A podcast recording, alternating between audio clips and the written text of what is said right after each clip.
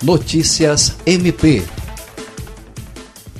O MP do Acre, por intermédio da Promotoria Especializada de Defesa do Meio Ambiente da Bacia Hidrográfica do Juruá, que possui atribuição na defesa do consumidor, instaurou na terça-feira, dia 24, notícia de fato para apurar se supermercados em Cruzeiro do Sul estão aumentando preços e obtendo lucro de forma abusiva no contexto de disseminação da pandemia do coronavírus.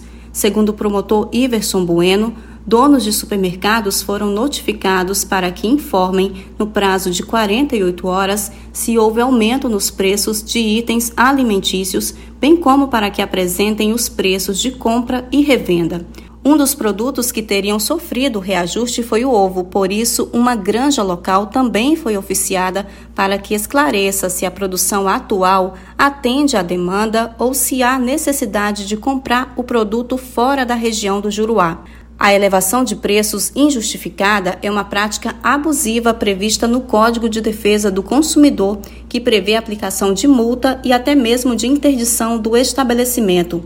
Estão previstas ainda sanções na esfera criminal, uma vez que configura crime contra o consumidor e a economia popular. Kelly Souza, Agência de Notícias do Ministério Público do Acre.